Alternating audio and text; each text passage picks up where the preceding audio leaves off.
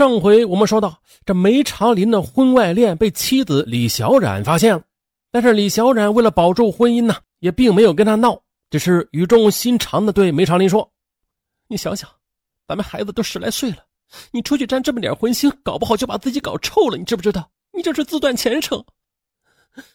我可以原谅你这一次，不因为这事跟你闹，也不跟你离婚，可是你自己要弄干净了，你别忘了。”你混到现在这一步，可不容易啊！哎哎，行，老婆，你放心吧。这梅长林虽然口头上答应，但是啊，面对赵丽颖的温柔乡，却又难以抽身。反正妻子呀，也不能把自己怎么样啊。此后啊，他依然是我行我素的与赵丽颖同床共枕。梅长林只是提醒赵丽颖说：“哎，我老婆知道咱俩的事了，以后啊，咱们接触的时候注意点。”别把风声给闹大了，哼，闹大才好呢，那不正好跟他离婚吗？赵丽颖听了之后反而兴奋起来，哎，这事可不能闹啊，闹出事来把我官给弄丢了，那咱俩以后喝西北风啊！幼稚。让梅长林意想不到的是，这赵丽颖表面上是答应了他，可背后却很快通过梅长林的手机查到了李小冉的电话号码。随后，赵丽颖拨通了李小冉的电话。大姐啊，我是梅长林的女朋友，我们已经同居了。嗯，你们离婚吧，他已经不爱你了。听到这话，李小冉感觉就像是吃了苍蝇一样恶心，但是他委曲求全，想坚守住与梅长林的婚姻，给孩子一个完整的家，所以啊，他并没有跟赵丽颖发生冲突。可是赵丽颖的骚扰电话不停的打，那李小冉最后更换了手机号码。但是不久之后，赵丽颖很快的又打来了。李小冉不胜其烦，但是又无计可施，最后的只得再次更换电话号码。但是新号码再一次的被赵丽颖查到了，那新的骚扰电话再一次打来，而且家里的门铃也经常莫名其妙的被摁响。出来一看，啊，却没有人。啊，天哪！这样的日子坚持了一年之后，李小冉几乎是崩溃了。在之后的，在李小冉的坚持之下，他们举家搬到了别的地方。哎，这套设施比较先进的房子，在楼梯门口有铁门把关，还要门禁卡才能进来。那起码心理上是安全了一些。果然呢，换掉电话又搬家之后的李小冉得到了短暂的平静，而赵丽颖却平静不起来了。啊，通过梅长林的朋友啊张伟华的旁敲侧击，赵丽颖得知梅长林给妻子买了一套房子，这下他不干了。他逼着梅长林说：“既然你给他买房，那也得给我买。他有的我也得有。”无奈之下，梅长林也答应给赵丽颖买房子，但是却不希望赵丽颖在市区买，啊，带着她呀往偏远的地方跑。最后，赵丽颖看中位于郊区的一栋高档小区房，于是呢，梅长林出钱装修房子，并且购买了全套家具之后，这才把赵丽颖安抚下来。但是这种安抚并没有解开赵丽颖心中的纠结。当初的激情过后啊，在梅长林这里，他得到了一份爱情，可是他还希望得到一份能够继续他们爱情的婚姻，而这恰恰的是梅长林给不了的。只要赵丽颖让梅长林跟妻子离婚，这梅长林呢，他总是能够找到一个合适的理由把他给哎挡回来。后来的。令赵丽颖纠结的是啊，她突然发现了珠胎暗结。哎呦，当她把这个喜讯告诉梅长林时，她原来以为啊，这梅长林会奉子成婚呢，可没想到啊，梅长林却避之唯恐不及的催促她去做人工流产。你能不能别闹了？我现在这个位置万人瞩目呢啊，干好了有可能往前走一步。如果现在你生下咱们的孩子，那就毁掉了我的仕途了。在哭过、闹过都没有结果的情况下，赵丽颖只好悄悄的去打掉了胎儿。啊，这次怀孕给赵丽颖带来的是肉体和精神上的创伤。她没有想到，这梅长林会为了前途逼她去堕胎，而更令赵丽颖到死都没想到的是，她以怀孕逼婚，竟然激起了梅长林的恶念。让赵丽颖在这个世界上消失的念头瞬间闪过梅长林的脑海。赵丽颖从三十一岁就认识梅长林了，她把全部的身心投入到梅长林身上。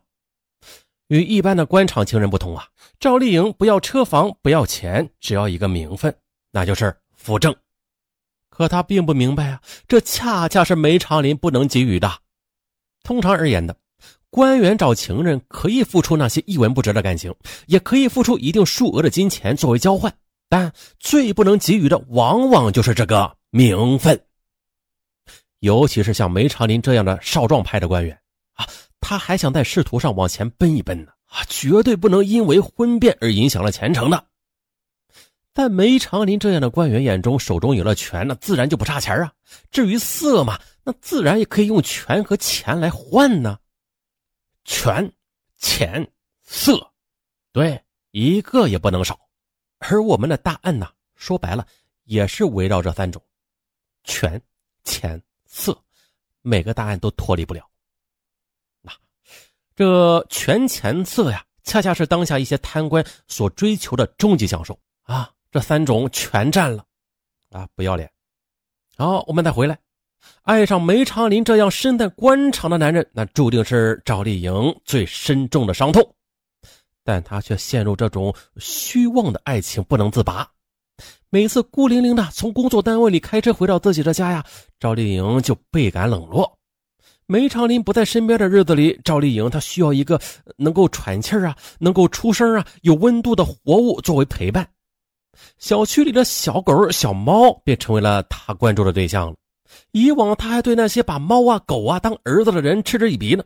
可是等他养了一只小狗之后，才发现啊，哎，这狗比人更通人性啊，更惹人爱怜。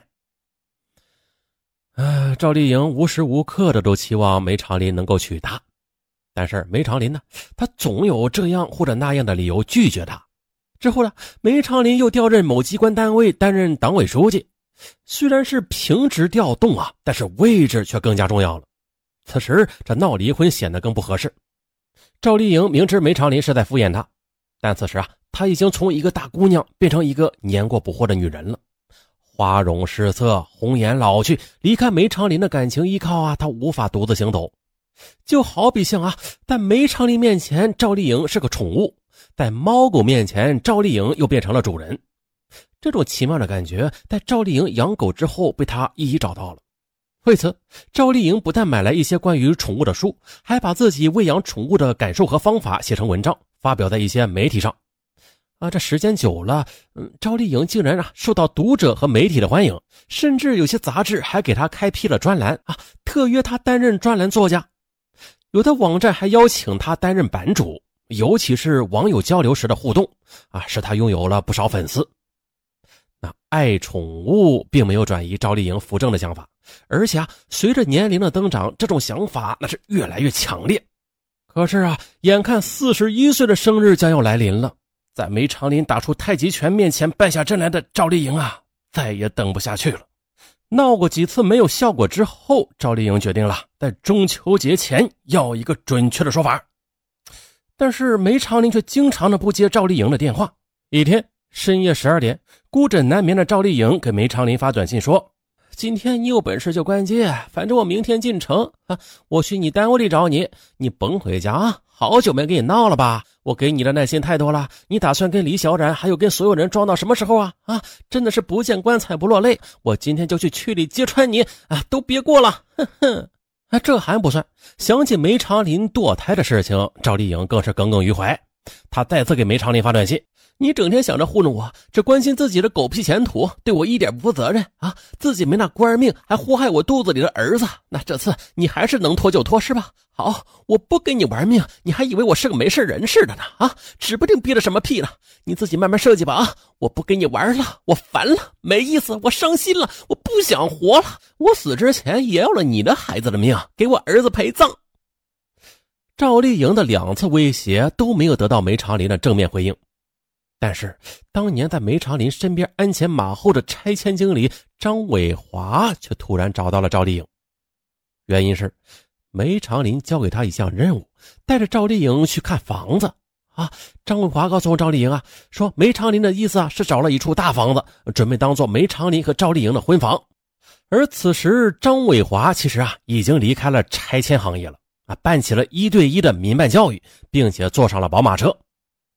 张伟华从干拆迁开始就是梅长林的小兄弟啊，没有少从梅长林那里得到好处，也经常啊跟着梅长林一起吃吃喝喝，所以赵丽颖也非常熟悉。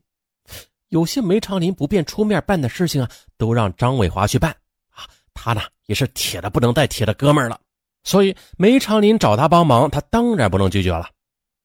在去看房子路上的闲聊中。赵丽颖啊，很快的从张伟华嘴里套出了他想要的东西：一是梅长林妻子李小冉根本就没有病，更是没有得什么绝症了；二，梅长林不只有两套房产，还有别的资产。听到这些消息，赵丽颖大吃一惊啊！啊，付出了近十年感情的这个男人，竟然一直在跟自己说谎。